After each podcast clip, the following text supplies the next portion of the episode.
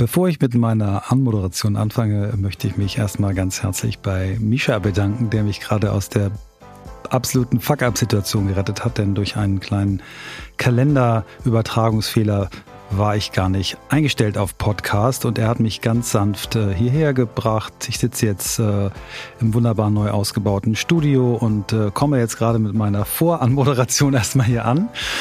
Und ähm, den Text, den ich sonst immer schreibe, hat heute Misha geschrieben, hat es geil gemacht und ich bin ganz froh und glücklich und dankbar, dass er Teil unseres Teams ist. Unser heutiger Gast hat in den Niederlanden an der Tilburg University International Economics und Finance studiert. Seit 14 oder ich habe gerade gehört 15 Jahren ist er jetzt schon bei dem führenden Markt- und Meinungsforschungsinstitut Gallup und ist über verschiedene Stationen aufgestiegen bis zum Managing Partner Europe. Bei der gemeinnützigen Organisation German Dream ist er seit 2019 außerdem ehrenamtlicher Werbebotschafter, nein, Wertebotschafter und setzt sich dort für ein neues und selbstbewusstes gesellschaftliches Bekenntnis zu den Werten unserer freiheitlichen, demokratischen Grundordnung in Deutschland ein. Seine Top 5 Clifton Strength sind Kontext, Kontaktfreudigkeit, Kommunikationsfähigkeit, Entwicklung und positive Einstellung. Und warum wir die hier aufzählen, das werden wir später auflösen. Seit mehr als fünf Jahren beschäftigen wir uns nun schon mit der Frage, wie Arbeit den Menschen stärkt, statt ihn zu schwächen. In über 340 Gesprächen haben wir mit mehr als 400 Menschen darüber gesprochen, was sich für sie geändert hat und was sich weiter ändern muss. Wir sind uns ganz sicher, dass es gerade jetzt wichtig ist. Die Idee von New Work wurde nämlich während einer echten Krise entwickelt.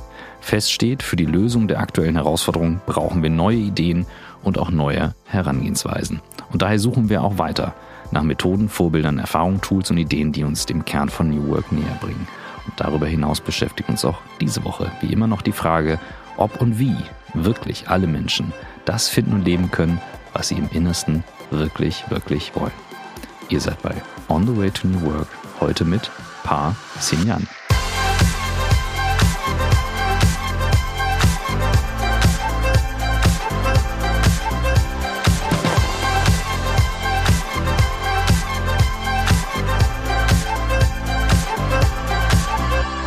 Hello.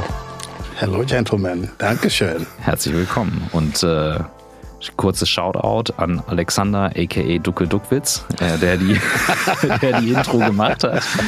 Ähm, genau. Der, Der sie auch doppelt gemacht hat, der hat das sehr, sehr gut gemacht. Ja, bei dir ja. und bei mir. Ja, ja, ganz, ja. ganz toll. Ja. Hat er ganz geschickt gemacht. Da gibt's eine, eine Patchwork-familiäre Verbindung, äh, die brauchen wir jetzt nicht näher ausführen, aber äh, insofern war das genau richtig. Ja. Insofern danke Alex äh, und äh, jetzt sitzen wir hier zusammen. Schön, dass du da bist. Ja. Auch von mir, danke Alex. Dackwitz. Ja, und was ich aber nochmal sagen muss, und das ist ganz wichtig, ne, das klingt jetzt irgendwie so äh, oder könnte falsch rüberkommen, weil uns irgendjemand einen Tipp gibt, der uns irgendwie nahe steht. Äh, no.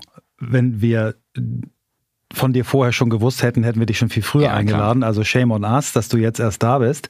Und nochmal danke an Alex, weil als ich das gelesen habe und Christoph genauso, wir haben uns gegenseitig angerufen und haben gesagt, What the fuck? Wie cool, dass wir ihn kriegen können und äh, lass uns rangehen und das machen. Und deswegen, äh, wir haben es auch echt sehr schnell umgesetzt. Also von daher kann Alex da jetzt sich äh, einmal auf die Schulter klopfen. Ja, und deine, deine Verspätung heute war ein Highlight, weil Pa und ich hatten ein, ein wirklich eine kurzweilige äh, halbe Stunde in der Küche hier im Sehr Studio und das war wirklich gut. ja, Fand ich auch. Genau, wir haben mit deinen- Und ich habe mich ja. auch sehr gefreut also über die, die Connection, weil ich in der Tat mir auch den Podcast anhöre und mir auch die Frage gestellt hat, warum werde ich nicht eingeladen? What's, what's going on here? Genau. Was ist what's falsch, going on was here? ist falsch mit den beiden? Also, okay, also freut mich, dass wir das jetzt gelöst haben und es freut mich hier zu sein. sehr gut. Ähm, wir haben jetzt schon deine äh, fünf äh, Top-Stärken äh, gehört. Da gehen wir sicherlich im Verlauf nochmal drauf ein, auch auf unsere.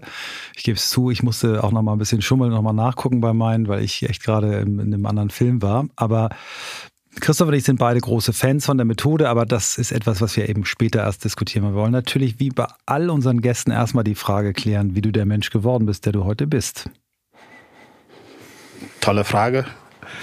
Ähm, und ich habe vorhin schon gesagt, ich musste mich dann wahrscheinlich als Mommy's Boy outen. Ähm, also wenn ich dran denke, wie bin ich der Mensch geworden, der ich heute bin, denke ich erst an, mein, an, an, an meine Mutter.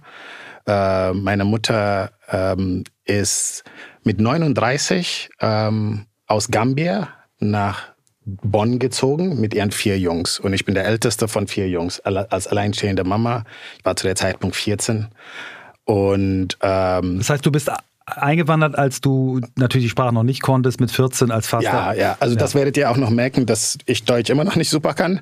Äh, aber ich habe Deutsch erst mit äh, 14 gelernt. In Bonn hat man in Bonn hervorragend gemacht damals. Das Thema äh, also Deutsch für Ausländer, dass man, ich kam an mit 14, dürfte sofort ins Gymnasium, was toll war, hatte aber jeden Tag ein Jahr lang zwei Stunden intensiv Deutschunterricht und dann würde ich eingegliedert. Also das ja. war wirklich unser Glück, dass wir in Bonn gelandet sind, wo man diese Infrastruktur hatte, um sich um Ausländer zu kümmern, Leute, die neu ins Land kommen. Äh, das war unser Glück. Aber um auf die Frage zu kommen, also meine Mutter hat also einfach alles ermöglicht, sowohl äh, was unsere Karriere angeht, weil sie dadurch, dass sie diesen Schritt genommen, unternommen hat, als noch relativ junge Frau mit vier Jungs alleine, hat sie uns alle Türen eröffnet. Mhm. Damals mhm. habe ich sie dafür gehasst, muss ich zugeben, weil ich dachte mir, what the hell, Deutschland? Also mit 14 in Gambia hat man nicht, hatte man damals, die Welt hat sich verändert seitdem, aber damals nicht unbedingt eine positive Assoziation mit Deutschland. Mhm. USA, England. Wir können ahnen, warum. Wir können, das ja, ist nicht so, nicht so schwer. das war so. Ja, ja. Und I was like, wieso, wieso tust du mir, ich hatte auch mhm. gerade meine erste Freundin, mhm. also ich dachte, oh. warum, warum tust du mir das an? Mhm. Du, du, du schreckliche, schreckliche Frau. Und das habe ich lange Zeit gedacht. Heute bin ich unheimlich dankbar dafür. Und so in der Hinsicht hat sie uns einfach die Türen, mich und meine, meine, meine Geschwister, diese Türen äh, äh, eröffnet, die Möglichkeit gegeben, uns zu entfalten, Chancen zu haben, uns mhm. weiterzuentwickeln. Aber davor hat sie schon, was äh, meine Werte angeht, äh, einfach unheimlich viel Arbeit geleistet. Ähm, ob es das Thema einfach Bescheidenheit, also obwohl wir in Gambia aus einer oberen Mittelschicht doch privilegiert kamen, war es ihr immer extrem wichtig, dass wir wie viele anderen zu Fuß zur Schule gehen, andere in der gleichen, you know, Class in mhm. Society würden Fahrer haben, hätten wir auch haben können. Damals habe ich auch gedacht, warum ist die Frau so böse? Warum lässt sie uns nicht einfach einen Fahrer haben? Wir mussten zu Fuß laufen mit den anderen Kindern aus der Nachbarschaft. Äh, das Thema respektvoller Umgang mit äh, anderen. Ich meine, ich bin aufgewachsen mit Hausmädchen im Haus und ich weiß noch, kann mich bis heute noch erinnern, dass ich einmal gesagt habe, where's the maid? Und meine Mutter läuft vorbei, gibt mir eine Ohrfeige. Das ist eine andere Zeit, andere Kultur. Mhm. Und zwar, she has a name. How dare you call her a maid? So. Also einfach, das ist, also viele meiner Werte, aber auch viele der Möglichkeiten, die ich habe, muss ich einfach sagen, meine Mutter hat großen Teil dazu beigetragen. Mein Papa war auch toll. Aber der war eher einfach Inspiration from a distance, weil er der coolste Typ auf Erden war. Mhm. Aber in der Erziehung, das war wirklich meine Mutter. Mhm. Magst du auch ein bisschen was über deinen Vater erzählen? Inspiration from the Distance, wie ging das? Was, oh, einfach, also mein Vater äh, kommt nochmal aus einer anderen Familienkonstellation als meine Mutter. Mein Vater ist so der Oberglückspilz, der Little Prince, äh, aufgewachsen äh, in so eher einer der wohlhabenderen Familien in Gambia, hatte Chancen, also äh, immer super fein angezogen, Dandy Man, äh, Dandy Boy, ähm, äh, Frauenheld, äh, Lebe, you know, Lebermann. He just enjoyed life, lived life to the fullest, lebt nicht mehr, aber nothing to, äh, nichts, also mhm. sein Leben kann man feiern. Er hat ja. ein tolles, verrücktes Leben gelebt, in, äh, in Afghanistan äh, gelebt, in Irak gelebt, also mehrfach fast gestorben, in Autos, die explodiert wurden, sind in Gebäude, die angegriffen wurden und explodiert, also einfach ein verrücktes, spannendes Leben geführt. Und einfach immer so jemand, wo ich dachte, wow, I want to be like that guy when I grow up one day. War er Geheimagent? War Felix Leiter. Er hat nur, er hat nur bei der Vereinten Nation gearbeitet. Okay, also, okay. Ja, okay. aber das ist ja, das ist ja, sind ja auch Missions, die, ja, ja. du da hast. Klar, absolut, ja. Wie war das in, in Deutschland anzukommen mit 14 Jahren? Also Sprache haben wir ge, ge, gehört, das war irgendwie ganz cool, hat äh, Bonn gut hingekriegt, wahrscheinlich mhm. auch damals die Infrastruktur einfach aufgrund der Bedeutung, die die Stadt früher hatte, genau. da. Aber wie war das sonst?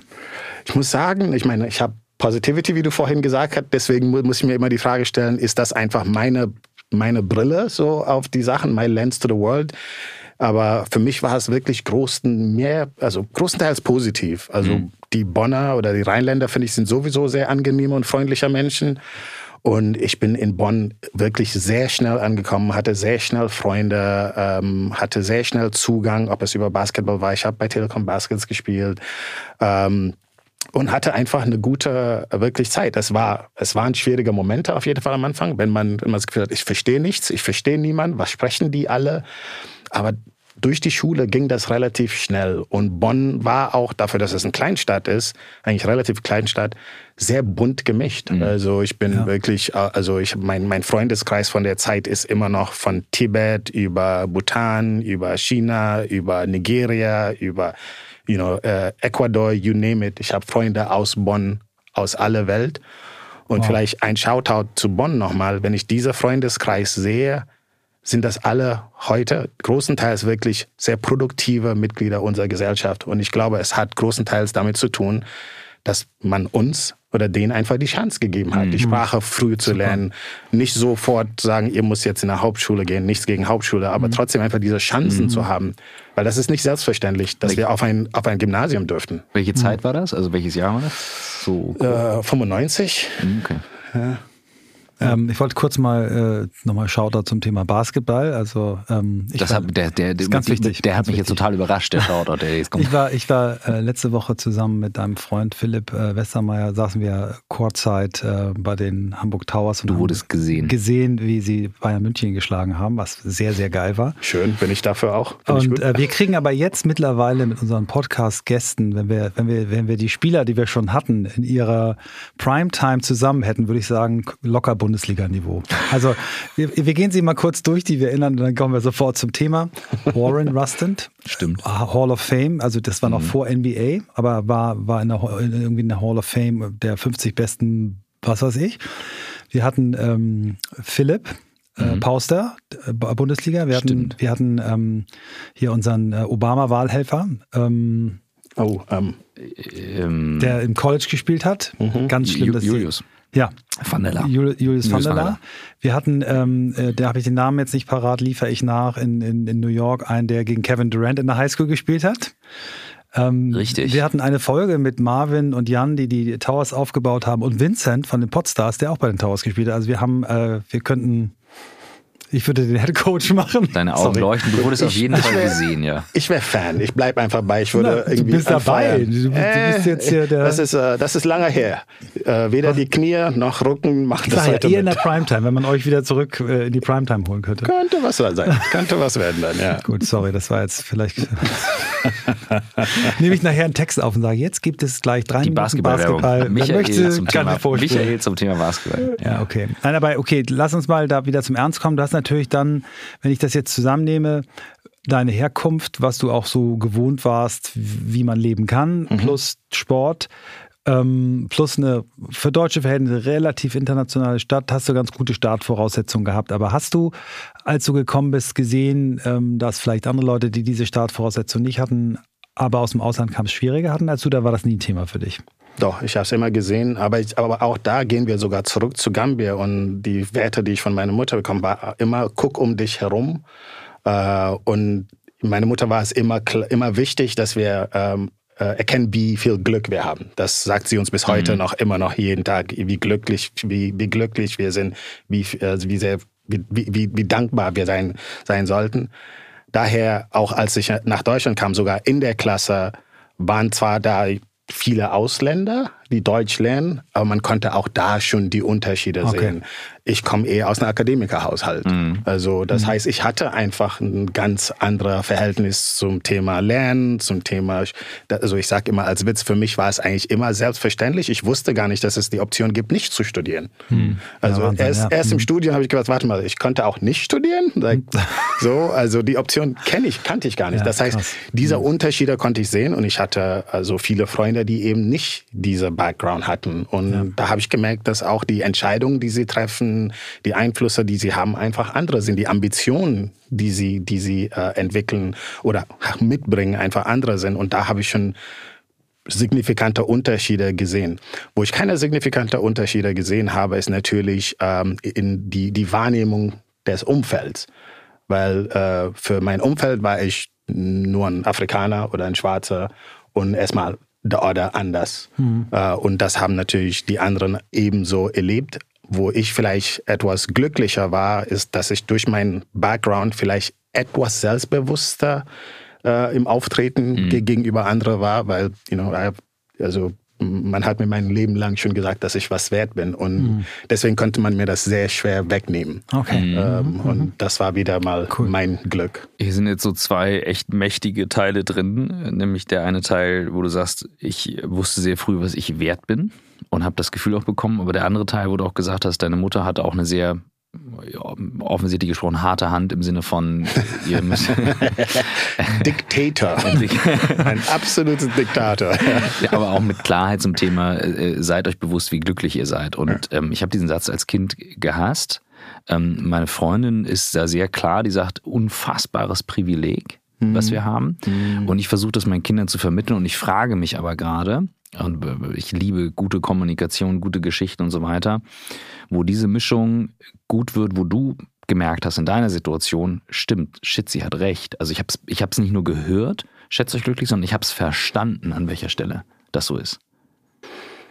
Das ist eine gute Frage und ich muss vorsichtig sein, dass ich, dass ich nicht mein heutiges mhm. Wissen projiziere, aber ich würde meinen, dass ich es sehr früh schon sehen könnte. Also mhm. ich bin in Gambia geboren, groß geworden. Also wo wir wirklich eine große Kluft haben zwischen Reich und mhm. Arm. Aber was wir in Gambia haben, und ist ein Buch, was mein CEO gerade neu rausgebracht hat, Blindspot kann ich nur empfehlen. Mhm, mhm. ähm, wo wir, äh, wo wir alle, alle möglichen Themen also untersuchen, wo er Daten hat zum Thema, wie leben Leute Arbeit, wie leben Leute die Welt. Und eine der Erkenntnisse in Gambia sehr positiv ist, obwohl wir bei vielen äh, KPIs wirklich unten sind, ob es Armut, Gesundheit, uh, you know, you name it, we're not a great country, muss man ehrlich zugeben.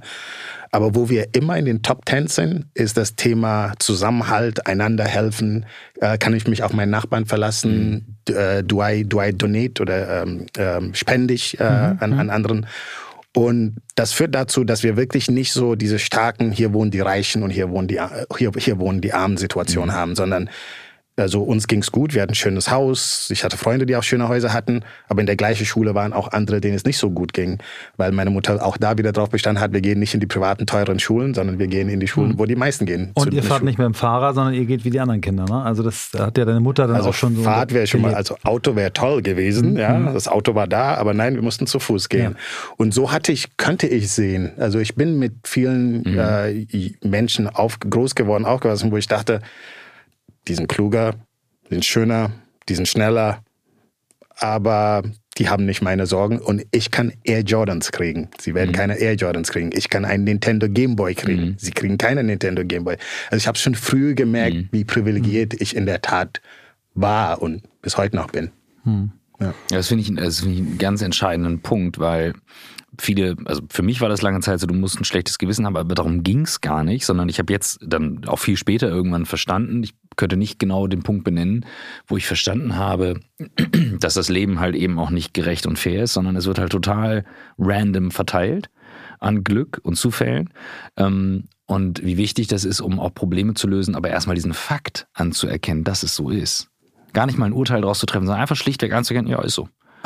So. Wie bei so vielen Themen ist es, fängt es mit Awareness an. Mhm. Also erstmal einfach zu verstehen, wo, wo bin ich überhaupt? Also wo stehe ich überhaupt? Was habe ich überhaupt? Und das ist der erste Schritt. Und das war bei mir, also da, also ich rede jetzt die ganze Zeit über meine Mutter, aber da, ja, dafür cool. hat meine Mutter auf jeden Fall gesorgt. Sehr schön. Und hattest du jetzt auf das zweite Thema, dein Selbstwertgefühl, hattest du jemals in deinem Leben Angst, Sorge davor, an irgendeiner Stelle zu scheitern? Jeden Tag. Immer noch. Mhm. ähm, absolut, je, je, jeden Tag. Also, ähm, aber auch mit einer Leichtigkeit zu wissen, es ist okay, ich mhm. sterbe nicht. Aber also ich spüre schon Verantwortung, ob es beruflich ist, familiär ist. Also ich habe viele Verwandte in Gambia, wo ich einfach durch mein Glück hier unterstützen kann. Und da nicht helfen zu können, davor habe ich Angst. Nicht in der mhm. Lage sein zu können, anderen zu helfen. Äh, nicht in der Lage zu sein, meine Arbeit bei Gallup so gut zu machen, wie ich es kann. Mhm. Dafür habe ich jeden Tag Angst. Und, aber nicht Angst, die lähmt, sondern ich würde meistens Angst, die motiviert. Mhm. Ja. Wir werden ja nachher über, über Stärken reden, über Talente reden. Wann hast du das erste Mal gemerkt, äh, abseits von Basketball, was du für Talente hast? Ich glaube, als ich nach Deutschland gezogen bin sogar, weil dieser, dieser Change of Space ist ja auch eine Chance, sich neu äh, kennenzulernen. Also ich hatte schon, ich bin aufgewachsen mit einer Selbstverständnis, wer ich bin, was ich bin, mit alle positiven und, und negativen Seiten. Ich habe gestottert als junger Mann, als Kind. Also ich war schon sehr verunsichert, obwohl ich mein Selbst, also ich hatte diese Bestätigung von der Familie, that, mm. you know, you're a good guy, you're a special person. Aber trotzdem war ich eher ähm, sehr, you know, a skinny boy, also ähm, und nicht so gut in Sport äh, damals auch und ähm, und als ich nach Deutschland gekommen bin, war es wirklich eine Chance, mich selber neu kennenzulernen, aber auch vielleicht sogar, ähm, also mich neu zu finden, neu zu erfinden. Und in der Phase habe ich wirklich dann meine Stärken der, in Thema Storytelling, Kommunikation, äh, irgendwie Stimmung machen, Leute inspirieren, positiv sein, dass wenn Paar da ist, wird's lustig, weil Paar wird immer irgendwelche Scherze machen und äh, ähm, und da, da ist es mir, glaube ich, in der Phase ist mir wirklich aufgefallen äh, und dann bei der Arbeit ist, habe ich es wirklich dann erfasst. Dann mhm. habe ich eine Sprache dafür bekommen und habe es das erste Mal wirklich greifen können, sagen, ach so, that's what's happening here. Jetzt mhm. verstehe ich's. Und äh, ist, you know, also neben Kinder und Familie wirklich das, wofür ich mit am dankbarsten, dieser in ein Umfeld zu sein, wo mir geholfen würde, meine Stärken wirklich kennenzulernen und schätzen zu lernen, verstehen leben zu, lernen. Dürfen, ne? ja. Leben zu dürfen. Mhm. Absolut. Absolut. Gleich geht's weiter mit On the Way to New Work und hier kommt die ganz kurze Werbeunterbrechung. Unser Werbepartner in dieser Woche ist Open Up. OpenUp.de, da findet ihr alle Informationen und worum geht es. So wie man den Körper im Gym trainiert, ist es wichtig, auch an der mentalen Gesundheit zu arbeiten, um widerstandsfähiger zu werden, vielleicht mehr gegen Stress gewappnet zu sein, was ein Riesenthema in den letzten Jahrzehnten ist. Und ihr wisst, dass Privat- und Berufsleben ganz klar auch von der mentalen Gesundheit beeinflusst werden. Also, wie kriegen wir die Work-Life-Balance richtig hin? Für all das gibt es Open Up. OpenUp hilft bereits mehr als 550 Unternehmen, in Klammern, Blackboard ist auch dabei, mentale Gesundheit für alle zugänglich zu machen. Das heißt, die Plattform ermöglicht den Mitarbeitenden in den Unternehmen einen unbegrenzten Zugang zu Online-Beratungen mit zertifizierten Psychologinnen in mehr als 18 Sprachen. Das ist wirklich richtig stark, wird auch bei uns von der Crew bei Blackboard genutzt, wie schon gesagt, und sehr aktiv auch genutzt.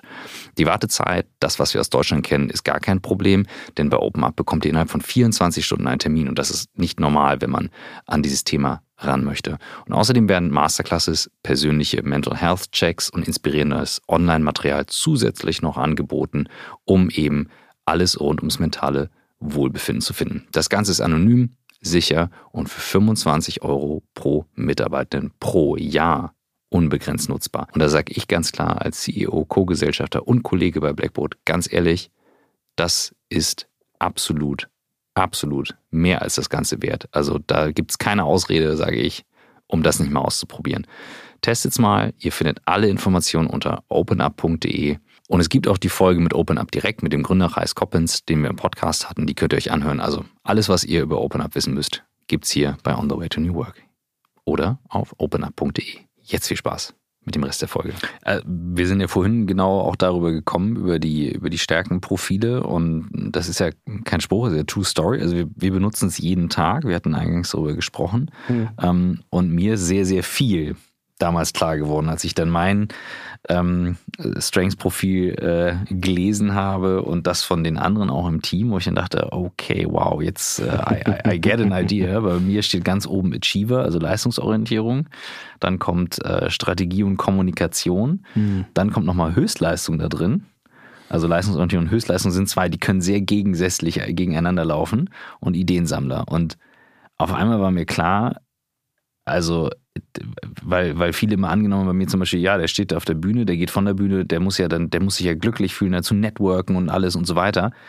Und da brauche ich dann zum Beispiel ruhige Momente, was die überhaupt keiner einordnen kann. Und ich konnte das einmal viel besser kommunizieren. Und mir ist es aufgefallen, du warst fünf Minuten hier, wir haben das einfach nur abgeglichen und ich dachte so, okay, geil, das Tool funktioniert einfach irre gut. Wie bist du Studium zu dem Thema gekommen? In so einem Umfeld zu arbeiten, mit so einem mächtigen Tool. Und da gibt es auch ein bisschen eine Backstory, die du schon geteilt hattest, äh, weil es vorher eher was Geschlossenes war, was Exklusives und jetzt viel mehr Menschen das kennen. Hm. Also mein, mein Weg dahin, ähm, ich nutze immer das Wort Glück, obwohl ich kürzlich von Peter Thiel, äh, von dem ich nicht immer ein Fan bin, aber but he is a genius, ähm, äh, gelesen habe, der ähm, meinte, der, der findet es blöd, wenn Leute immer über Glück reden, because it takes away the responsibility. Sorry fürs Englisch. Mhm, ähm, gut, wir mögen und, ähm, und aber trotzdem, ich sag immer Glück. Also ich habe da einfach wieder viel Glück. Ich habe mein, mein, äh, meine Karriere bei African Development Bank angefangen. Da habe ich erste Arbeitserfahrungen gesammelt. Weil Entwicklungszusammenarbeit war immer das Ziel. Also auch da wieder Influence von Entwicklungsland aufgewachsen oder man sagt Länder des globalen Süden jetzt. I'm strong-headed, so I still say Entwicklungsland. Ich finde, das ist so. Aber das finden viele nicht so toll, dass ich das sage. Ähm, und war, hatte immer das Gefühl, ich möchte irgendwas machen, wo ich was zurückgebe, wo ich Einfluss haben kann. Und ähm, das war nicht so inspirierend. Da hat man gemerkt, okay, diese Organisationen, so toll sie sind, sind die doch eher politische Organisationen als wirklich Developmental Organisationen. Sie machen tolle Arbeit, ich will sie nicht kritisieren, aber für mich war es dann frustrierend und dann habe ich gekündigt nach Berlin, äh, erst im Wirtschaftsministerium ein bisschen gearbeitet, äh, da eher Bore-out statt Burnout erlebt. Aber was schön war, ich war jung und hatte Zeit in Berlin, das war nicht verkehrt. Ähm, aber nicht besonders inspirierend und auf jeden Fall nicht erfüllend. Äh, und dann, ja, okay, was mache ich jetzt? Ich hatte Freunde, die im Beratungsbereich waren, ja, Consult in Berlin. Ich wusste, ich will in Berlin bleiben. Da kam Gallup. I'm like, Gallup macht doch keine Beratung. Gallup ist doch Markt- und Meinungsforschungsunternehmen. Aber du kanntest Gallup immerhin Ich schon, kannte ja, Gallup ja. als Markt- und Meinungsforschungsunternehmen, Gallup Polls. Das, mehr, mehr kannte ich nicht. Und dann habe ich gelesen und für mich war es so, oh my God, also wieder auch klassisch Glück zu sagen, weil es die Kombination aus den Sachen, die mir wichtig waren zu der Zeitung. Ich möchte etwas machen, wo ich wirklich was bewege, wo ich vorankomme, wo ich, where we achieve goals, we achieve outcomes, uh, performance oriented. Aber irgendwas, was Menschen hilft, was ähm, wirklich ähm, eben für die Menschen ist. Klar, also das, die Zielsetzung ist Driving Performance. Wir sind kein Non-Profit Organizations, wir, wir helfen Unternehmen to drive Performance. Aber der Hebel, auf den wir setzen, ist, you know, human. Emotion, Erfüllung emotionaler Bedürfnisse. Ich will nicht von Glück reden, aber in der Tat Menschen glücklicher machen als Hebel für höhere Produktivität und bessere Ergebnisse. habe ich gedacht, wow, das konnte, da bringe ich vielleicht wirklich meine zwei Wünsche zusammen, etwas zu Positives in die Welt zu bringen und auf der anderen Seite wirklich, you know, to be productive and to achieve stuff. Und bin hingegangen und das ist jetzt 15 Jahre her und mit das Beste, was mir in meinem Leben passiert ist, weil es die beiden Dinge zusammengeführt hat. Und das Thema Stärkenorientierung war natürlich eine der ersten Sachen, die ich dort bei Gallup kennengelernt habe. So, das sind deine Stärken. Sofort ein Coaching-Gespräch dazu. In dem ersten Gespräch mit meinem Chef Markus, Props zu Markus Jünginger, ähm, in den Kollegen war immer wieder diese Kombination aus, you know, also immer wieder die Bestätigung, hey, das sind deine Stärken, Paar, und du bist hier, um genau diese Stärken zu leben. Also wirklich, es gibt den Satz, den ich früher gehört habe bei Gallup ist, we brought you here to be more of you. Nobody else, just more of who you naturally are. Das ist die Headline. Geil. Manchmal, manchmal bereuen sie das, weil sie dann merken, oh Mann, could you be a little bit less of you right now? aber nee, aber das ist so eine, das ist so die Kultur, die wir bei uns leben. Also natürlich sind wir nicht perfekt, wir haben auch immer wieder unsere Baustellen. Aber so habe ich, so bin ich da in dieser Stärkenkultur gelandet. Ich, ich gebe dir ein sehr schönes Beispiel dafür. Ich habe angefangen in so einer Junior Associate oder Partner Apprentice Rolle, haben wir es damals genannt. Und nach zwei Wochen habe ich verstanden, warte mal, hier ist eine Vertriebskomponente für die Zukunft. Und who likes salespeople? Keiner mag Sales-Leute. Sales ist, yeah, you know, salespeople are the most disliked people. Wenn man einfach fragt, so Rankings, welche dieser Rollen oder Berufsgruppen mögen wir? Salesgruppen sind die, die man am wenigsten mag. Da können wir gleich mal ein Challenges-Gespräch führen zum Thema gute Vertriebler. Ich liebe gute Verkäufer, Vertriebler. Aber das ist eine andere Konnotation. Ich weiß, was du meinst. Also wenn man sagt, this recht, is a sales guy, dann denkt man erstmal so, ja. So, hm? man denkt das sofort. Und Noch schlechter ist nur äh, ähm, Banker? Pianist im Puff. Äh, Wow. Und dann kommt aber Wow. Werber. Danach kommt Werber. Noch unter den Pianisten im Puff. Pianist, äh, bei Pianist und Puff machst du mit zwei Berufszweige gleich. Ich Nein, nein, die also ich auch- Kombination. Nein, also, ich Oh irgendwo Gott. gelesen. Aber, aber also ich muss sagen, es, bei mir hat sich viel verändert, weil in dem, in dem Moment, als ich das gecheckt habe, habe ich dann mein, zu Markus gesagt, ey, look, nee, I'm not a sales guy, I'm a consultant. Ich will Probleme lösen, nicht irgendwas verkaufen, nee. Er hat gesagt, Pa, just give us some time. Lass, nimm dir einfach drei Monate, lern, lern die Arbeit kennen, versteh deine Rolle, was wir von dir, was wir uns für dich vorstellen können. Und nach drei Monaten und heute, 15 Jahre später, kann ich sagen, ja, yeah, I mean, mein CEO mag es nicht, wenn ich sage, but I am a sales guy. Ich mag es, Leute abzuholen. Ich mag es, Leute zu überzeugen. Es liegt in meinen Talenten. Es, äh, mhm. es, es gefällt mir. Ich habe, also es gibt mir Kraft, wenn ich das Gefühl habe, ich kann jemanden abholen. Ich kann jemanden von der Sache überzeugen. Und, und das ist das, was guter Vertriebler machen. Ja. Die, die bauen eine Beziehung auf, die verstehen die Person, die, es geht nicht um mich, sondern es geht um dich. Mhm. Äh, und, und das ist so, das passt zu meinen natürlichen Talenten, was ich mitbringe. Und ja. Markus wusste das. Er hat gesagt, weil natürlich wir Tools einsetzen bei Gallup neben den Clifton Strengths, um genau das zu ermitteln, damit Leute genau in Rollen landen, die wirklich zu deren Talentenprofil, deren, deren Talentprofil ja. passen. Und you know, auch wenn wir heute eh Consultative Sales sagen oder Advisory, you know, I do mhm. sell. Aber und, genau bei dem Pitch würde ich nämlich eben mitgehen, weil ich habe, äh, wenn ich, äh, ich habe in St. Gallen nach dem Studium lange Zeit noch gecoacht, so zehn Jahre danach die, die Nachfolger, wir hatten so ein Symposium, wo man halt Teilnehmer versucht und Teilnehmerinnen zu akquirieren auch. Da, damals habe ich Döpfner kennengelernt darüber. Da war er 39 und wollte ihn überzeugen, dass er natürlich unbedingt kommen muss äh, zu diesem Ding. So. Und du lernst da knallhartes Verkaufen, aber und das ist der entscheidende Punkt, eine Beziehung aufzubauen in kurzer Zeit und auch ernsthaft zu verstehen, macht das Sinn, bringt das was? Das ist für mich die höchste Kunst und das sind die proaktivsten Menschen, die halt Dinge voranbringen. Und das bewundere ich bei guten Sales-Leuten. Aber ich weiß genau, was du eben meinst mit äh, ver, niemand will etwas verkauft bekommen. Mhm. Menschen wollen kaufen, aber nichts mhm. verkauft bekommen. Ja. Lass uns ruhig nochmal, bevor wir wieder zu dir zurückkommen, weil wir jetzt gerade bei eurer Company sind, da nochmal ein bisschen reingehen. Also ich hatte es im Vorgespräch erzählt, dass ähm, unsere Co-Autorin Swantje und ich in unserer gemeinsamen Firma New Work Master Skills euer Tool auch einsetzen. Nicht selber, sondern wir haben einen, einen zertifizierten Coach, der mhm. unsere TeilnehmerInnen, die das Programm bei uns durchlaufen, das ist so ein Zehn-Monate-Programm, die fangen eigentlich damit an. Das ist das Erste, bevor die zu uns kommen, machen die den Test und wir ähm, sind jedes Mal wieder begeistert, was das für eine Anfangseuphorie auslöst. Gibt natürlich auch mal schon Leute, die das schon gemacht haben, teilweise auch fünf, sechs Jahre zuvor, wo sich auch manchmal ein bisschen was ändert, die Reihenfolge, aber so richtig ändert sich eigentlich nichts. Mhm. Und das gibt sofort immer eine super positive Stimmung. Aber ihr macht ja so viel mehr. Ihr macht, äh, und auch jetzt habt ihr beim ganzen Thema ähm, Great Resignation, Quiet Quitting, ihr habt immer die Zahlen weltweit. Wie ist eigentlich äh, die Arbeitnehmenden? Wie glücklich sind die bei der Arbeit? Erzähl doch noch mal ein bisschen was äh, über, über das Portfolio. Hier ist der, der Sales Pitch. Ähm, ähm, weil ich finde es schon spannend, äh, auch zu hören, was ihr macht. Und dann kommen wir wieder zu dir. Ich glaube, vielleicht lässt sich das am besten erklären durch unser Purpose Statements. Also wir haben drei Purpose Statements Eins, das ist unsere Zielsetzung, unser Beitrag für die Welt. Äh, das erste ähm, ist, you know, dass wir einfach äh, weltweit die äh, sozusagen the official statistics sind für alles, was wichtig ist, wenn es um Leben oder Arbeit geht. Äh, wenn es um Leben oder um, um die Arbeit geht. Äh, also wenn wir an die äh, United Nations Sustainable Development Goals zum Beispiel denken, inzwischen werden vier davon durch Gallup global jedes Jahr ähm, gemessen und ermittelt, um wirklich Policymakers, äh, Politiker, Vereinten Nationen dazu beraten, ob es das Thema Financial Inclusion, Female Health, äh, Slavery, also dass wir einfach sagen, alles, was wichtig ist, also auf verhaltens- und emotionaler Ebene sollte auch genauso wichtig erfasst werden, wie wir GDP und Unemployment erfassen. Wir gucken auf so viele Daten, aber nicht wie Menschen, was Menschen fühlen. Und wir möchten einfach da global diese Grundlage liefern. Und dazu machen wir, haben wir eine Wallpool, erheben jedes Jahr in you know, 140 bis 150 Ländern Daten zu allen möglichen Themen, um wirklich sagen zu können, wie geht es den Menschen? Und sehen zum Beispiel, dass Stress in den letzten zehn Jahren rasant gestiegen ist, mhm. weltweit, kulturübergreifend, landübergreifend, sind mehr Leute, mehr Leute gestresst als je zuvor.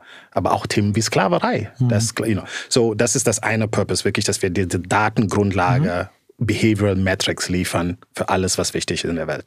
Das zweite, womit ich mich stärker beschäftige, ist, ich finde es auf Englisch klingt es einfach am besten, to fix the world's broken workplaces. Mhm. Also wir glauben, äh, wir glauben nicht, wir wissen, dass Arbeit kaputt ist. So mhm. wie wir arbeiten, und das ist nicht eine Frage von heute, das ist schon länger so, ähm, dass nur die Hälfte der Menschen zur Arbeit gehen und wissen, was von ihnen erwartet wird. Dass nur ein Drittel das Gefühl hat, dass, dass sie einen wichtigen Beitrag leisten. Dass nur ein Drittel das Gefühl hat, dass sie als Mensch gesehen werden bei der Arbeit. Work is broken. Ja, und dass mhm. einige Leute aktiv ihren Arbeitgeber sabotieren. Ne? Mhm. Aktiv sabotieren, und ich sage dazu, Sie sind, also das sind knapp 20 Prozent in Deutschland. Wir nennen sie actively disengaged. Und, das, und die sind nicht nur, wie du es gesagt hast, die sind nicht nur frustriert, sondern die werden aktiv. Sie schaden. Mein, mein CEO sagt immer, es ist besser, die Kollegen zu Hause zu lassen und sie zu bezahlen, dass sie nicht ins Büro kommen mhm. und nicht arbeiten, als sie arbeiten zu also lassen. Also noch eine Stufe obendrauf zu Great Resignation, Quiet Quitting, Bailan, Let It mhm. Rot, ist ja in China der Trend, wo man es einfach nur liegen lässt. Mhm. Sagst du, jetzt gibt es noch eine Stufe obendrauf, also Active, Active Sabotaging. Ja, ja. Actively disengaged. Killing your company. Also, das ist, nennen wir es Loud Quitting.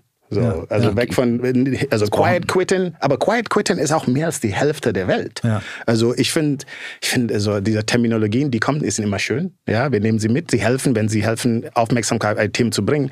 Aber als ich dieses Quiet Quitting Training gesehen habe, war ich teilweise frustriert und like, We've been talking about this for, for decades. Ja, like, ja, are you, are ich auch gedacht, ja. effing kidding me? Jetzt ja. ist es ja, angekommen. Ja, aber, aber, das, was du sagst, ist ja noch eine Stufe. Das ist ja eigentlich eher friendly fire. Also wie bei den Amerikanern, wenn die in, in irgendwo einrücken und einer schießt von hinten aus, aus Versehen. Das ist ja nur dann extra. Mhm. Das sind 20 Prozent von der Welt. What? Das sind 20 Prozent von der Welt. Die sind, aber man muss an der Stelle sagen, sie sind frustriert. Das sind 20 Prozent, die sagen, Nobody cares about me as a person. Auf diese Frage, does okay. somebody care about you as a person? Hm. Geben sie nicht, die geben da eine Eins oder eine Zwei. Sie sind wow. frustriert. Wow. Und if you treat me like crap. Oh boy. das bleibt schön drin. Oh, das wird jetzt auch gefilmt hier. Äh, Christoph ist fixing a, a, technical problem, aber das kann nochmal passieren. Im neuen Studio fällt auch mal was um. Das ist, das ist überhaupt nicht schlimm. Der Teil ist noch nicht fertig. ist auch nicht schlimm, ist nicht schlimm. Work in progress, work in progress. Pa, are you fine? Are you, Hervorragend. I am doing great. Did he hurt you? No. Uh, can I can I sue him? If I can, yes, he hurt me. He hurt my feelings. um, aber nee, es sind 20 Prozent. Das war einer von deinen äh, laut Quittern. Ja, Die haben keine, ich weiß. ja. Ähm, aber ich beschreibe diese Leute gerne, damit man versteht, weil häufig erlebe ich CEOs, wir arbeiten ja viel mit Unternehmen, die sagen, hey, wenn wir diese Leute nur finden würden, die sind das Problem. Oh, sorry. Ähm, Ihr macht weiter? Ja, ja, ja wir machen das mit. Genau. Ähm, ich löse das damit, womit die Amis das lösen, mit Duct Tape. Ja. Moment. You got ja, this. Wir machen weiter. Soll ich halten? ich kann es auch einfach halten. Für jetzt und ich kümmere mich. I mean, das, das, funktioniert, das funktioniert wirklich wir haben gut heute Wir haben heute improvisiert, weil ja. die Mikros noch nicht da sind, die es braucht. Einfach nur zum Hintergrund. Es ist gerade eines der Mikros rausgefallen ja, aus der Halterung. Ist nicht schlimm. Ich bin gleich wieder da. Ja, wir machen ich weiter. bin so halb MacGyver, nennt man mich hinterher. You got this. Machen einfach weiter. Ja, ja. Ähm, Thema Quiet, Quiet Quitten, mhm. ähm, also und dann lautes Quitten oder Sabotage. Mhm. Ähm, das sind nicht Leute in allen Unternehmen, in denen wir das untersuchen. Nobody joins a company in der Gruppe. Nein. Alle kommen rein und haben erstmal Hoffnung, ja. Wünsche, Vorstellungen. Wie wird man zu einem von denen, die wirklich frustriert sind, die sabotieren, die aktiv das Unternehmen schaden? Weil man die Meinung gesagt hat und ignoriert würde. Mhm. Weil man das Gefühl hat, keiner interessiert sich für einen. Weil man einsam ist bei der Arbeit, obwohl man bei der Arbeit, und das trifft auch da wieder auf 20 Prozent, die bei der Arbeit sagen, ich habe keine Partnerschaft bei der mhm. Arbeit, keine mhm. zwischenmenschliche Beziehung, die ich wirklich partnerschaftlich ja. sehe. Das sind die Erlebnisse, die dazu führen, dass jemand sagt, dann ist es mir auch egal. Mhm. So. Und deswegen, ich, wir müssen immer vorsichtig sein, da nicht die Leute Nein, zu dämonisieren, genau. weil es sind die Zustände, die wir bei der Arbeit kreieren. Und so kommen wir zum Punkt, Gallups second purpose really fix the world's broken workplaces. Mhm. Das ist ja. weder notwendig noch produktiv, ja. so wie so viele Menschen heute Arbeit erleben. Gleich geht's weiter mit On the Way to New Work und hier kommt unser Werbepartner für diese Woche. Und zwar geht es um das Thema Sport. Die Frage ist, ob ihr gerne und auch eure Kolleginnen gerne Sport machen und ihr eben euer Team dazu motivieren könntet, mit euch zu trainieren. Das ist die Idee, um die es hier geht, denn Urban Sports Club hat eine spezielle Firmenfitnessaktion. Ihr bringt Urban Sports Club als Benefit in eure Firma und erhaltet dafür eine kostenfreie M-Mitgliedschaft. Dafür müsst ihr einfach nur folgende Seite besuchen: bit.ly slash drei Monate bit.ly slash 3, also wie eine 3 geschrieben, die Zahl, Monate. Bitly kennt ihr als Short Domain und slash 3 Monate mit einer Zahl kann man sich ziemlich einfach merken. Also, geht auf die Seite. Dort bekommt ihr einen individuellen Code, den ihr dann an den Zuständigen bei euch weitergeben könnt. Zum Beispiel die HR-Abteilung, den Feelgood Manager oder wenn ihr es selbst seid, könnt ihr gleich selbst loslegen. Der oder diejenige bekommt dann weitere Informationen zugesendet. Denn übrigens, Firmenfitness fällt, wichtig, unter den steuerfreien Sachbezug und ist somit nicht besonders teuer fürs Unternehmen. Also, wenn eure Firma mitmacht, erhaltet ihr ganz persönlich eine dreimonatige kostenfreie M-Mitgliedschaft, wenn ihr eben euch unter der Domain bit.ly slash drei Monate, drei ausgeschrieben als Zahl, auf der Seite eintragt. Mit Urban Sports Club könnt ihr über 50 Sportarten und Wellness testen, egal ob alleine oder mit Kolleginnen. Warum nicht mal zum Beispiel gemeinsam Bogenschießen oder im Sommer Stand-Up paddeln oder zum Spinningkurs gehen? Das ist das, was Urban Sports Club alles bietet. Und jetzt geht's weiter mit On the Way to New Work. Lass uns kurz, bevor wir auf den dritten kommen, einmal einen kleinen Einschub. Äh, Christoph kennt das, deswegen ist es nicht schlimm, wenn er es nicht hört. Ähm, wir haben zwei ganz bedeutende Harvard-ProfessorInnen gehabt. Einmal hatten wir Amy Edmondson, das ist die führende Forscherin fürs Thema Team und die ja diese große Diskussion um die psychologische Sicherheit in Teams mm, ähm, mm. Äh, gebracht hat. Und äh, ich glaube, wenn Unternehmen diesen Teil ernst nehmen würden, dass nämlich jede Stimme gehört werden sollte, jede und äh, auch noch so kritische, äh, ohne Furcht zu haben vor Repressalien, dann wäre da schon einiges gefixt. Und der zweite ist ein, ein, Harvard Medical School Professor Robert Waldinger, der diese große Studie, die es schon seit 1938 gibt, ähm, wo sie untersucht haben, was macht Menschen eigentlich glücklich, gesund und hält sie lang am Leben, wo eben rauskommt Beziehung. Und äh, er eben auch ein ganz großer Verfechter. Es ist nicht nur die eine große Beziehung zu deiner Lebenspartnerin, deinem Lebenspartner und auch nicht nur Freunde, sondern es ist auch Workplace. Und die haben eben Untersuchungen gemacht, äh, Könntest du, wenn du, wenn es dir richtig scheiße geht, irgendeinen anrufen an deinem Workplan? Haben so viele Leute gesagt, nein, kann ich nicht, die Hälfte oder so. Also das ist genau der Punkt. Also die beiden großen WissenschaftlerInnen äh, stützen eure Thesen und eure Erfahrungen dazu 100 Prozent, genau. Und unsere Daten bestätigen das immer wieder. Das Thema Freundschaften am Arbeitsplatz, mhm. wofür wir in Deutschland immer wieder als Teil unseres Konstrukts, wie wir mhm. Unternehmen dabei helfen, die Qualität der erlebten Führung und die Arbeitskultur zu mhm. so wirklich zu erfassen, ist ein Aspekt, die wir da ähm, äh, berücksichtigen beschäftigen, das Thema Freundschaften am Arbeitsplatz. Und wie häufig ich mit äh, Executives zu tun habe, die sagen, warum reden wir hier über Freundschaften, Leute? Come on, like, we're at work here. Und das Schöne ist, wir können immer sehr empirisch aufzeigen, ach so, ist euch nicht wichtig? Jetzt zeige ich euch mal, welcher Impact das auf Cross-Selling hat. Jetzt zeige ich euch, welcher Impact das auf Safety Incidents hat. Wo Freundschaften am Arbeitsplatz sind, passieren weniger Unfälle. Hm. Im, Im Zeitalter von The Great Resignation ähm, das Thema Turnover.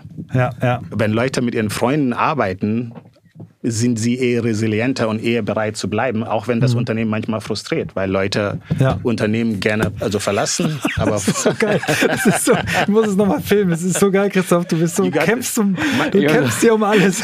Das, das, Problem ist tatsächlich, wir bauen gerade das, das ist das Blackboard Studio hier. Ja? Wir bauen das gerade komplett um und äh, es ist alles umgeräumt und der ganze Editing-Raum. Ich so, Leute, wo ist das Duct Tape? Ja, im House of New Work. Ich so, warum ist das da? Okay, warum? Frage nicht gut. Okay, formulier es um. Okay, ich so, habe ich irgendwas, wo ich es festschrauben kann? Ja, nein, sehr schön. Pa, jetzt musst du ein bisschen in die Richtung gehen. Ich ja. hoffe, das passt. Ich sage Pro Problem Solved. Scheint doch super.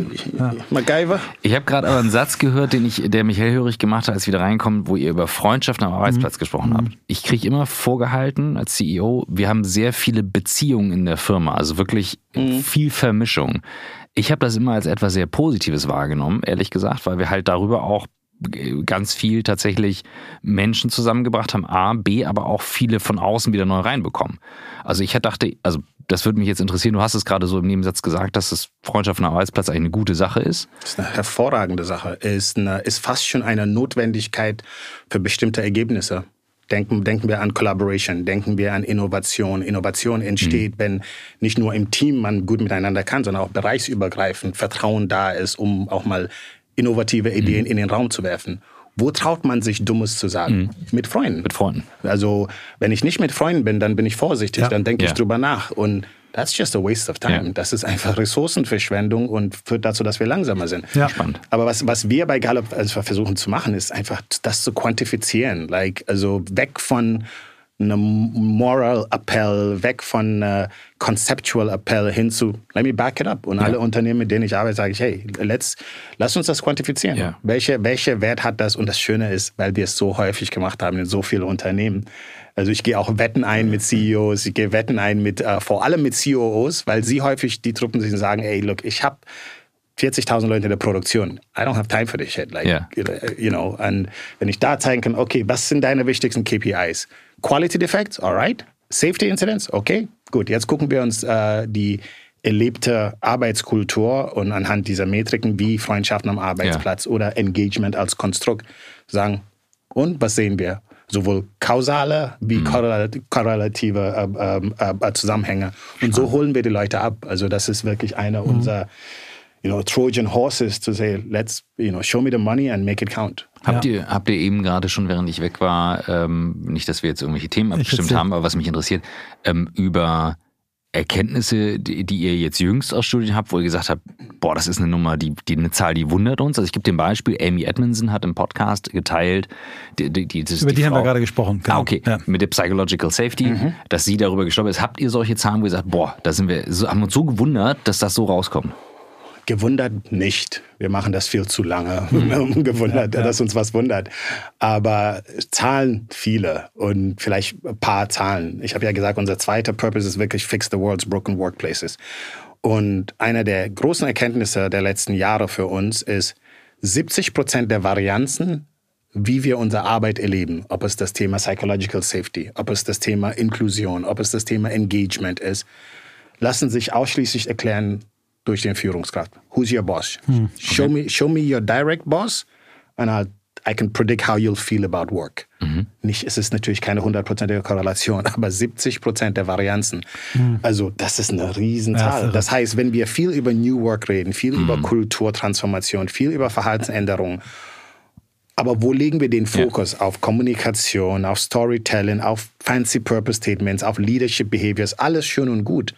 Aber bis heute noch suchen, stellen wir die falschen Führungskräfte ein. Ja. Bis heute noch sind die zwei Top-Gründe, warum Leute Führungskraft werden. Einmal Erfolg in einer Nicht-Führungsrolle und weil man so lange dabei war, dass man irgendwann auch vorgesetzt, also ähm, mhm. ja, ähm, befördert wurde. Einfach die Stufe. So ja. Tenure and Expertise in Non-Management. Also ja. wir legen einfach auf das Thema Führung, wirklich lokal erlebte Führung. My Boss ist mein Boss ein Coach oder jemand, der eher delegiert oder Anweisungen gibt? Ja. Das ist mhm. also 70 Prozent, das ist eine der größten Zahlen. Äh, wir suchen ja nicht nur Zahlen. falsch aus, sondern wir entwickeln die auch nicht richtig. Also wenn ich mir angucke, ja, ich sagen, auf was für Vakuum wir stoßen bei einigen Kunden, wenn wir fragen, okay, was ist denn, äh, wie sieht denn euer Leadership-Programm aus? Wie, wie, wie entwickelt ihr eure Führungskräfte? Äh, ja, da würden wir jetzt gerne mit euch mal drüber reden. Also, das, also was ich jetzt gerade ähm, im Kopf habe, ist, ich habe mal in irgendeinem, wir machen einmal im Jahr mal so eine Strategy G-Narrative und ich habe mal reingeschrieben, führen ist für uns eine Tätigkeit und kein Titel. Das ist ein Doing. Du musst es lernen. Es ist ein Skill. I love that. Finde ich. Und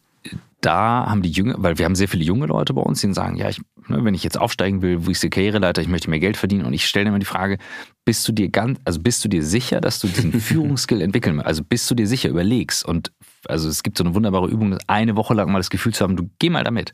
Geh mal eine Woche mit dem Gefühl, ob du das möchtest und ich erlebe momentan, das wäre jetzt nämlich eine Frage in diese Richtung Zahlen, auch in Unternehmen sehr viel Polarisierung auf Seiten. Wir gegen die. Das ist ja so ein allgemein gesellschaftlicher Trend. Wir gegen die. Republikaner gegen Demokraten. Gespaltene Gesellschaften. Die eine Meinung gegen die andere und so weiter. Und dieses fehlende Verständnis füreinander, was ja durch einen Strengthsfinder eigentlich zusammengebracht wird, wo du sagst, okay, ich verstehe die andere Seite besser, aber diese, dieser Trend einer Polarisierung, ist das etwas, was ihr in Zahlen seht? Es ist relativ stabil, ehrlich mhm. gesagt. Also die, die Qualität der erlebten Führung, der Führungskultur hat sich in den letzten Jahren kaum verändert. Auch nicht in der Pandemie, wo alle gesagt haben, oh, Remote Work is going to change everything und die Pandemie wird alles ändern. Die Qualität unserer Führungskräfte ist stabil schlecht. Ja. Also wir haben stabil schlechte Führungskräfte. Und aber ich muss an der Stelle sagen, auch da Mitleid mit den Führungskräften, du hast das schon angesprochen, Michael. Mhm. Wie viel Prozent der Führungskräfte in, in, in, Deutschland geben an, dass sie in den letzten zwei Jahren überhaupt unterstützt wurden, um ja. besser zu führen? 40 Prozent könnte man sagen, hey, immerhin. Mhm. Aber wenn wir sagen, dass diese Aufgabe so wichtig ist, wenn wir wissen, welchen Einfluss das hat. Wir haben in Deutschland knapp 20 Prozent, die mit Herz und Verstand bei der Sache sind, die sind engaged at work. In was für ein Deutschland würden wir leben, wenn diese Zahl 40 Prozent sind? Mhm. Man muss sich einfach mal überlegen, welche, und ich rede über Spillover-Effekte in Familien, wie mhm. wir mit unseren Kindern umgehen, Uh, Road Rage Incidents. Also ich glaube, dass wir einfach eine ganz andere Gesellschaft sein könnten, innovativer, schneller, produktiver, ja. angenehmer, glücklicher. Ähm, wir wissen es, aber trotzdem, mhm. und, und, wir reden alle drüber, People are most valuable asset, hören wir auch alle überall nonstop. Und dann gucken wir, wie entschieden wird, wo wird investiert. Ja. Investieren wir in Führungskräfteentwicklung, mhm. in Organisationsentwicklung. Ähm, und leider werden wir da nicht unbedingt besser. Obwohl wir mehr Geld in dem Bereich ausgeben, muss man dazu sagen. Aber vieles ist hochgradig ineffektiv. Du sagtest vorhin aber auch, der Stress hat vor allem in den letzten zehn Jahren massiv zugenommen oder ihr habt das beobachtet. Mhm, ähm, mhm. kannst du da noch ein bisschen was zu sagen? Weil das scheint ja doch irgendwie auch was miteinander zu tun zu haben. Wenn wir bei deutschen Zahlen bleiben, also da ist ein absoluter Zusammenhang. Äh, wie gestresst wir durchs Leben gehen, hat unheimlich viel damit zu tun, wie wir die Arbeit erleben äh, und vor allem, welche Führung wir bei der Arbeit erleben. Und wenn wir bei, bei deutschen Zahlen jetzt bleiben, oder wer interessiert ist, go on gallup.com, findest du Zahlen mhm. über Dekaden. Ähm, wird, äh, in Deutschland haben wir so über die letzten Jahre immer wieder erlebt, dass rund zwischen 25 und 28 Prozent wirklich gestresst äh, äh, im Leben sind. Sie mhm. wirklich angeben, ich war gestern sehr gestresst. Ich habe gestern mhm. sehr viel Stress empfunden. Oder ich, ich habe mich fast, ähm, also I almost felt burnt out. Mhm. Ähm, wirklich. Unfassbar, ja. Ich weiß, große, es, es ist in Corona am Anfang noch viel schlimmer geworden. Ja. Es ist gestiegen und wir sind jetzt bei 38 Prozent. Es ist durch Corona gestiegen und es ist hoch geblieben. Aber nicht bei allen. Und das mhm. war nochmal eine spannende Zahl wenn ich eine Führungskraft habe, wo ich, das, wo ich angebe, meine Führungskraft legt den Fokus äh, eher auf meine Stärken und positiven Eigenschaften, liegt diese Zahl bei 20 Prozent. Immer noch zu hoch. Wenn ich angebe, nein, der Fokus liegt eher auf meine Schwächen und negative Eigenschaften, mhm. sind wir bei 52 Prozent. Mhm, okay. Da, da, merken wir also, dass wie wir Arbeit erleben und welche Führung wir erleben, einfach Spillover-Effekte mhm. in unser Leben hat. Und wenn wir zu dem Punkt, in was für einer Gesellschaft wären wir, wenn wir wirklich mehr Führungskräfte mhm. hätten, die gut und gerne führen. Ja. Äh, und, und das ist sozusagen Gallup's Second Purpose. Let's fix the world's broken workplaces, weil wir dadurch einfach ähm, eine andere Gesellschaft, mhm. eine glücklichere Gesellschaft, eine produktivere, innovativere Gesellschaft haben könnten. Ja, lass uns nochmal zum dritten Purpose kommen und dann gucken wir, wie wir uns wieder in die Themen äh, empfehlen. Also Purpose One, Official Statistics for Everything Important. Purpose, purpose Two, Fix the World's Broken Workplaces. Und Purpose Three ist, also wir sind amerikanisch und they dream big. Uh, wir möchten, dass eine Milliarde Menschen auf der Welt ihre Stärken kennenlernen. Uh, eine Milliarde, ich weiß. Wo steht ihr ungefähr? Uh, 30 Millionen. Ja. 30 Millionen. Ja, aber es ist ein Anfang. Dadurch, dass Menschen sich Zahlen nicht vorstellen können, können sie die jetzt hören. Und das reicht, kann man einfach wirken lassen. Just think big. Wir möchten, dass noch mehr Leute wissen, was an denen alles gut ist, weil unser, unser Mindset, unsere Intuition, unser Natural State sagt uns schon, was an uns ja. alle falsch ist, an uns alles nicht in Ordnung ist. Also wenn wir äh, deutsche Zahlen wieder, wir fragen äh, eine repräsentative Stichprobe, ihr bekommt eine Liste mit euren Top 10 Stärken und Top 10 Schwächen. Auf welcher Liste guckt ihr zuerst? Fast 70 Prozent guckt erst auf die Schwächen. Ja. Mhm. Das heißt, wir, sind wir Menschen sind natürlich defizitorientiert. Äh, also sagen wir es mal so, die Deutschen ganz besonders. Ich, aber ich, ich kann ja, hallo, wir wollen hier nicht diskriminieren. Überhaupt ja? nicht. Aber also ich bin ja nun, also insofern, ich weiß einfach, und ich, ich nenne das ganz fies immer im, in den Kurven die deutsche Kurve, wenn ich diese exponentielle Entwicklung aufzeige, sagt, die lineare geht so, die exponentielle ist erst ein bisschen drunter. Und in dem Bereich sagen alle noch, nee, also das mit der Cloud, das mit dem Internet, das wird nichts. Also nee, nee, nee, nee, nee, mit dem iPhone, nee, nee. Das ist so richtig, richtig deutsch. Immer erstmal beiseite schieben. Okay, lass uns das. Ein Positivity schlägt jetzt ein. Deswegen sind wir die besten Ingenieure der Welt. Ja, absolut. Right? Also das hat also Stärken und Na Nachteile. Ja. Aber, ja. aber wir sind in der Regel, und das ist wirklich weltweit. Weltweit ist es die Mehrheit. Bei den ja. Deutschen ist es ein bisschen mehr, dass wir nah an die 70, in anderen Gesellschaften ist es vielleicht eher 60 Prozent. Ja, immer noch viel. Aber überall, und das ist evolutionsbedingt, also um zu überleben, mussten wir negativ sein. Mhm. Also die Optimisten haben nicht überlebt. Also ich sag, ja, du brauchst beides. das, das, ist auch genau. Also ich sag, ich sag immer als als äh, als Scherz und ich kann das nicht. You know, I don't have science on this. Dass in der Evolution gab es die unsere Ancestors oder Vorfahren, die gesagt haben, oh, da ist etwas, was wie eine Schlange klingt. Die eine Gruppe ist sofort losgerannt und die andere hat gesagt, ist das wirklich eine Schlange? Die sind gestorben. Wer hat überlebt? Also die, die wirklich immer vom Schlimmsten ja, ja. ausgehen, mhm. weil die Welt war zu einem bestimmten Zeitpunkt extrem gefährlich. Ja. Alles um mhm. uns herum wollte uns töten. Wir agieren aber immer noch genauso mhm. und deswegen ist Hass stärker als Liebe. Ja, Deswegen sind negative Emotionen. Da gibt es ja Studien von John Goodman, aber auch Gallups eigene Studien belegen, für, für jede negative Interaktion oder Emotion brauche ich vier positive, um, um, das, ja. um das äh, zu neutralisieren. Wie unfair. Ja. Daniel Kahnemann, einer unserer unser, unser Senior Scientists, hat einen Nobel Prize genau zu diesem Thema ja. gewonnen, wie irrational Menschen mhm. agieren. Plus eins fühlt sich an wie plus eins, minus eins fühlt sich an wie minus zehn. Ja. Makes no sense, aber Krass. Das sind wir ja, Menschen das ist, leider. ist echt krass. Ich, ich will einmal nochmal ganz kurz auch mal, weil jetzt haben wir eure Stärken äh, schon gehört und damit kein, äh, kein Hörer und keine Hörerin noch nach meinen fragt. Ähm, ich fange es auch mal vorne an, wie bin ich auf das Thema gekommen? Also ich, bei mir ist es aus einer Krise entstanden, nämlich aus der Krise, ähm, dass mir zum zweiten Mal in einer Partnerschaft eigentlich gesagt wurde, wir glauben, wir wollen lieber nicht mehr mit dir zusammenarbeiten in der Form. Und ich habe angefangen, erstmal meine Blindspots einzusammeln und bin auf acht insgesamt gekommen. Die erzähle ich jetzt nicht. ähm, als ich dann aber zuerst den, den äh, 24 Character Strengths von Penn State gemacht habe und danach, äh, der für mich noch äh, entscheidender war, den Strength Finder gemacht habe, ist bei mir rausgekommen: eins, Tatkraft, zwei, positive Einstellung, drei, Strategie, vier, Wissbegier fünf Arrangeur und sechs dann noch lernen und ähm, auch die weiteren gehen alle in diese Richtung. Und ich habe dann gemerkt, okay, das, was ich sowieso ohnehin schon spüre, was mir viel, viel Spaß macht, ist auch durch Stärken belegt. Und wenn ich dann die Liste umdrehe und die äh, Platz 30 bis 34 angucke, dann sehe ich eben Felder, ähm, wo ich nicht so gut bin und wo ich dann sagen kann, okay, lass mich doch mal helfen. Ist doch viel schöner, ein Team zu haben, wo jemand genau da, wo ich meine Schwächen habe, äh, sein oder ihre Stärken hat. Und das ist das Großartige, was, was mir jetzt beruflich passiert ist, schon in der Zusammenarbeit mit, mit Christoph im Podcast, weil wir sehr, sehr unterschiedlich sind und super ergänzt haben.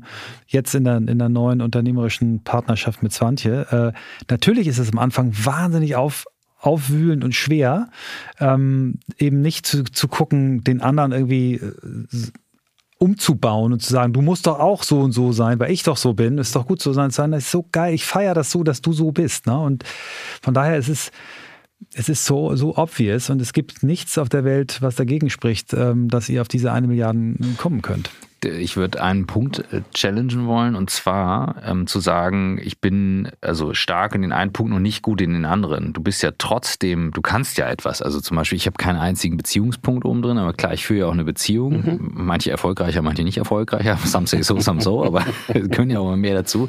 Wir, wir versuchen immer allen, die das haben, äh, deutlich nochmal zu machen, diese fünf Punkte geben die Energie. Mhm. Wenn du möchtest, New Work, Arbeit soll mich stärken statt schwächen, sagen wir, die fünf Punkte geben dir Energie. Die anderen magst du auch können. Aber das kostet dich halt irgendwie x-fache genau. Kraft. Und das sind auch die Formulierungen, die Leute bei uns einbauen im Team, die dann sagen, das war ein für mich energiezehrender Tag. Das möchte mhm. ich nicht jeden Tag machen. Ja. Und, und trotzdem darf man auch, ich, also bin, unterschreibe das voll, ich werde noch einen Tick extremer und sage, wenn, wenn jemand, der so sehr auch optional ist und immer die Chancen ja. und alles in der Welt sieht und die Welt äh, jeden Tag umarmen möchte, eine Partnerin hat, so wie ich das habe, die eben extrem prozessual ist und die Dinge echt one step after the other, aber fucking mhm. schnell und präzise abarbeitet, dann heißt das nicht, ah, ich kann ja noch mehr in der Welt rumschweben und äh, verrückte Sachen machen und alles links und rechts fallen lassen und sie darf es alles einsammeln. Nein, das darf auch äh, so sein, dass ja, okay, vielleicht kann ich mir ein bisschen was bei ihr abgucken. Vielleicht kann ich auch gucken, dass ich mhm. äh, trotzdem besser werde. Ich werde nie so gut organisiert sein wie Swantje, aber ähm, ich hoffe, sie hört es ähm, und schreibt es nicht. Nein, aber ich werde ich werd zwar in Mäuseschritten, aber ich werde auch, was das Prozessuale angeht, besser und deliver mehr. Und, und äh, man kann sich gegenseitig befruchten. Du weißt genau, wo du hingehen kannst. Ne? Wenn man es so wie ihr es macht, Christoph, äh, es im Team immer wieder diskutiert und sich die Stärken anguckt und sagt, ah, deswegen hast du im Meeting neulich vielleicht so reagiert sich Hilfe sucht, ne? Beziehung aufbaut. Also es ist ja nur der Startpunkt. Die Karte vor sich hinzutragen mhm. ist gar nichts. Das ist irgendwie nice und ist ein schöner äh, Meeting-Gag und man hat ein schön, irgendwie schönes Gefühl. Du musst mhm. ja dann anfangen zu arbeiten. Das wäre jetzt noch so ein Thema, was Christoph und mich auch interessieren würde. how to make it work. Ich meine, 54 Euro ist kein Geld, das kann jeder machen, ähm, hat den Test, hat eine ganz tolle Auswertung, aber wie bringe ich es in die Anwendung? Es gibt Menschen, für die ist es viel Geld, aber da kann auch ein Arbeitgeber das bezahlen. Genau. Kann ich nur äh, unterschreiben, ja. lohnt sich. Ja.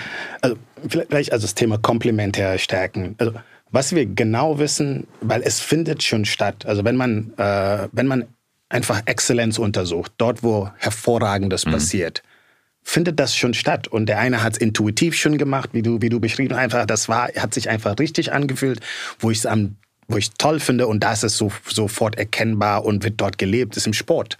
Mhm. Im Sport, you know, niemand käme auf die Idee, als Michael Jordan jung war, zu sagen, you know, Basketball, you're an A+, you're Baseball, C+.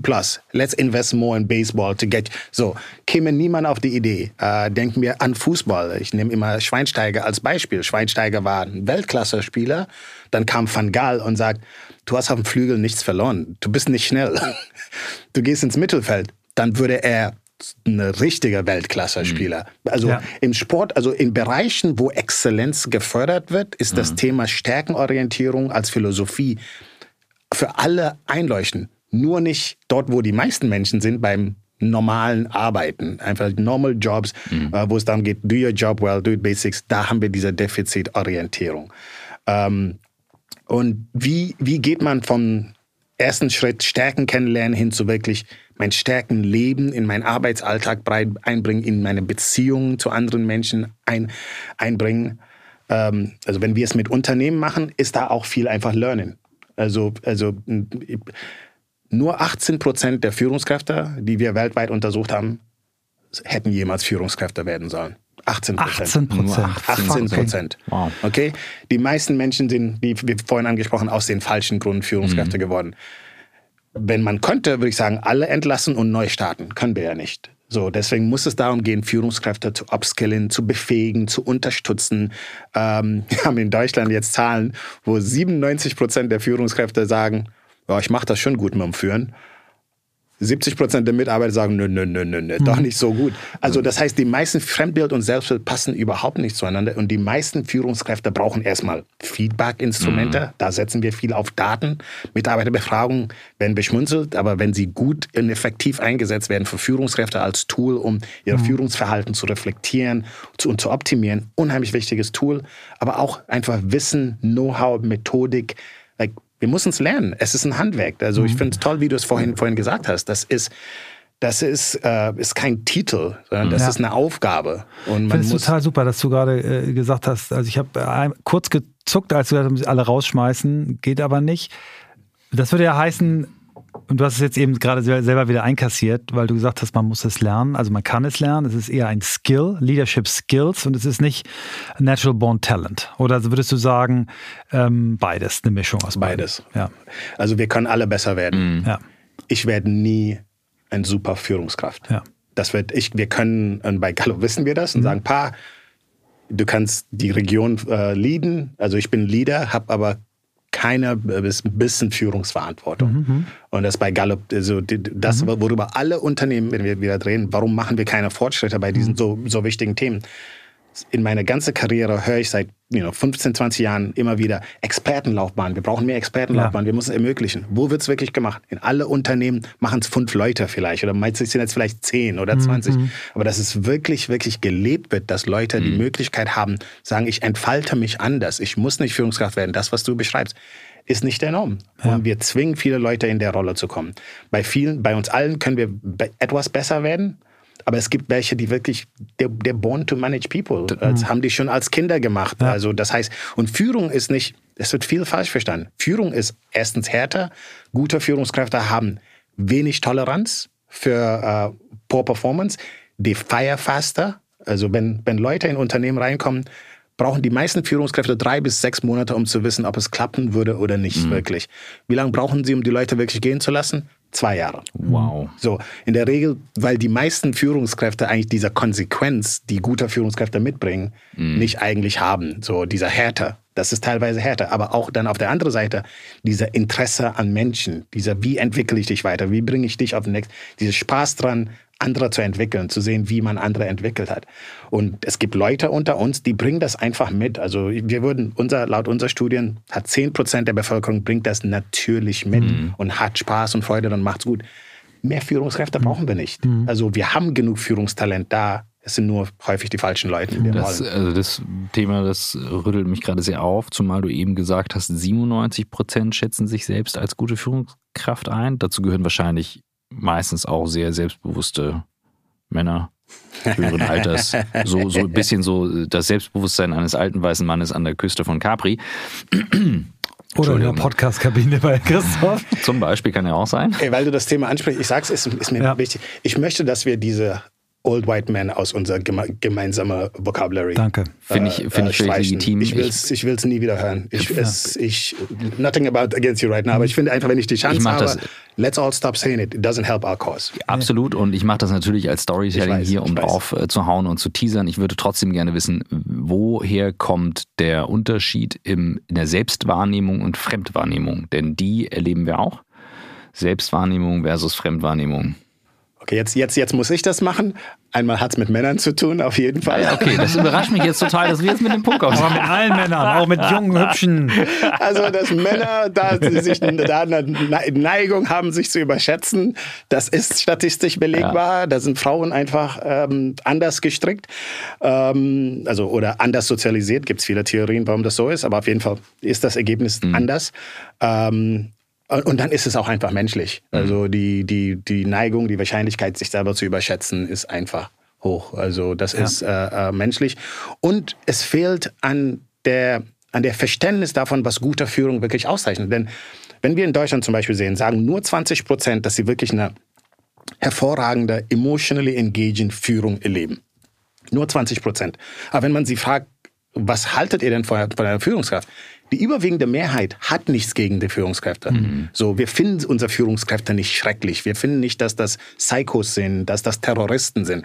Die gibt es auch. Also die, you know, Psychos gibt es auch, aber die überwiegende Mehrheit der Führungskräfte mhm. versucht ja einen guten Job zu machen. Sie wissen nur nicht wie. Sie haben nicht die Talente und ja. sie, sie haben es nie beigebracht bekommen, wie sie es gut machen. Und das spüren auch die Mitarbeiter. Deswegen geben die Mitarbeiter Führungskräfte gegenüber schon auch eine positive Rückmeldung mhm. sagen, hey, I'm, you know, thanks for trying. Und Führungskräfte entnehmen das, yeah, I'm doing a good job. I got this. Netter Versuch. er war stets bemüht. Warte, ich habe eine Abschlussfrage, die, die, die, ja. die, die ich gerade jetzt mal einmal weiter. Ähm, New Work wird gerne in Verbindung gebracht mit Selbstführung. Selbstorganisation, ja. Selbstführung. Ja. So, jetzt äh, sagtest du ja, führen 10 Prozent, äh, selbst führen ähm, ist ja nun durchaus auch, auch eine Herausforderung on top. Mhm Grad an Frustration, Stress und Co., den wir gerade erleben, hm. überfordern wir viele Menschen damit, dass wir sagen, jetzt machen wir hier alle Selbstführung? Ja. Äh, ich bin, ich bin auch, ich oute mich, ich bin nicht der große New Work-Fan. Mhm. Ich bin auch nicht der große von Holycracy und über all diese Ideen, Selbstführung, Selbstgestaltung. Leute, wir tun uns bei den Basics schwer. Das ist, das ist Next Level Stuff. Like, ich mhm. möchte, dass wir irgendwann dahin kommen 50 Prozent kommen zu arbeiten, wissen nicht, was von ihnen erwartet wird. Irgendjemand muss Klarheit schaffen. Ja. Und wir brauchen Führungskräfte. Ich weiß, es gibt viele Modelle und in bestimmten Industrien und bestimmte you know, Gruppen kann man das machen mit dem Selbstorientierung, Selbstführung und irgendwie demokratisch agieren, kollektiv. Äh, aber in die überwiegende Mehrheit der Jobs, die wir in Deutschland haben, brauchen Leute Führung und mhm. eine Führungskraft, der Klarheit schafft. Äh, deswegen, ähm, und viele große Unternehmen haben es jetzt auch viel probiert mit dem Own Your Career Initiativen. Mhm. Wie können wir die Mitarbeiter, you know, get in the driver's seat of your career? Es sind weniger, die damit erfolgreich äh, äh, verlaufen. Wir haben es untersucht. Warum? Mhm. Warum ist mein Chef dann da? Yeah. What if I need to own my, what, is, what is his job? Und, mhm. ähm, und wann Own Your Career, Own Your Career funktioniert, wenn ich einen Coach habe? Wenn ich eine Führungskraft habe, der mir dabei begleitet, mir dabei hilft. Aber zu sagen, hier, hey, Selbstführung, übernimm die Verantwortung für, für viele. Es gibt auch übrigens welche, für die es funktioniert. Auch unter Talentprofile, wie talentiert wir sind. Je talentierter Menschen sind, desto mehr ähm, sind die Self-Generation mhm. Energy. Aber die meisten von uns brauchen da Guidance, Coaching und Führung. Ja, ich würde gerne äh, zwei Sachen, also A, damit du zum Fan von New Work noch wirst Wir meinen ja mit New Work äh, einen viel, viel größeren Kontext als die Frage, wie viel Hierarchien und äh, Selbstführung, ja, nein. Für uns ist New, New Work eigentlich genau das, was ihr macht. Hm. Fix the world's äh, workplace. Also das ist ja das, was New Work will. Wie schaffe ich es, dass Menschen äh, das machen, was sie wirklich, wirklich wollen? Wie schaffe ich, dass Menschen äh, durch Arbeit gestärkt und nicht geschwächt werden? Das ist die Grundidee von New Work. Das, was du jetzt beschrieben hast, ist so ein bisschen Buzzword. Dieses, genau. genau. Ich würde beim Wort Ich wohne in Berlin, ja. also ich habe viel mit diesen Buzzwords ja, ja, zu genau. tun. Das ist da auch Buzzword City, genau. Ja. Äh, I love Berlin. Ähm, liebe Grüße. ähm, also ich würde gerne mal das Wort Selbstführung in etwas anderen Kontext äh, setzen, mir vor, was in dem Kontext gilt für alle. Ähm, ich glaube, gute Führungskräfte müssen gut in Selbstführung sein. Wer sich selber nicht führt, äh, wer sich nicht führen kann, also wer von seinen Leuten Dinge erwartet, die er oder sie selber mhm. nicht leistet, ähm, wer äh, seine Themen nicht im Griff hat, wer Prioritäten andauernd wechselt, wer nicht gut organisiert ist, wer keinen klaren Nordstern hat, kann einfach nicht gut andere Leute führen. Deswegen fängt für mich Führung, auch klassische Führung, fängt bei Selbstführung an also kann ich nur äh, unter, also, äh, unterstreichen und habe heute, heute Morgen erst so ein Zitat äh, äh, gelesen, der das wirklich auf den Punkt bringt von, von Theodore äh, Roosevelt, der sagt, Unless a man or woman is master of his or her soul, all other kinds of mastery amount to little.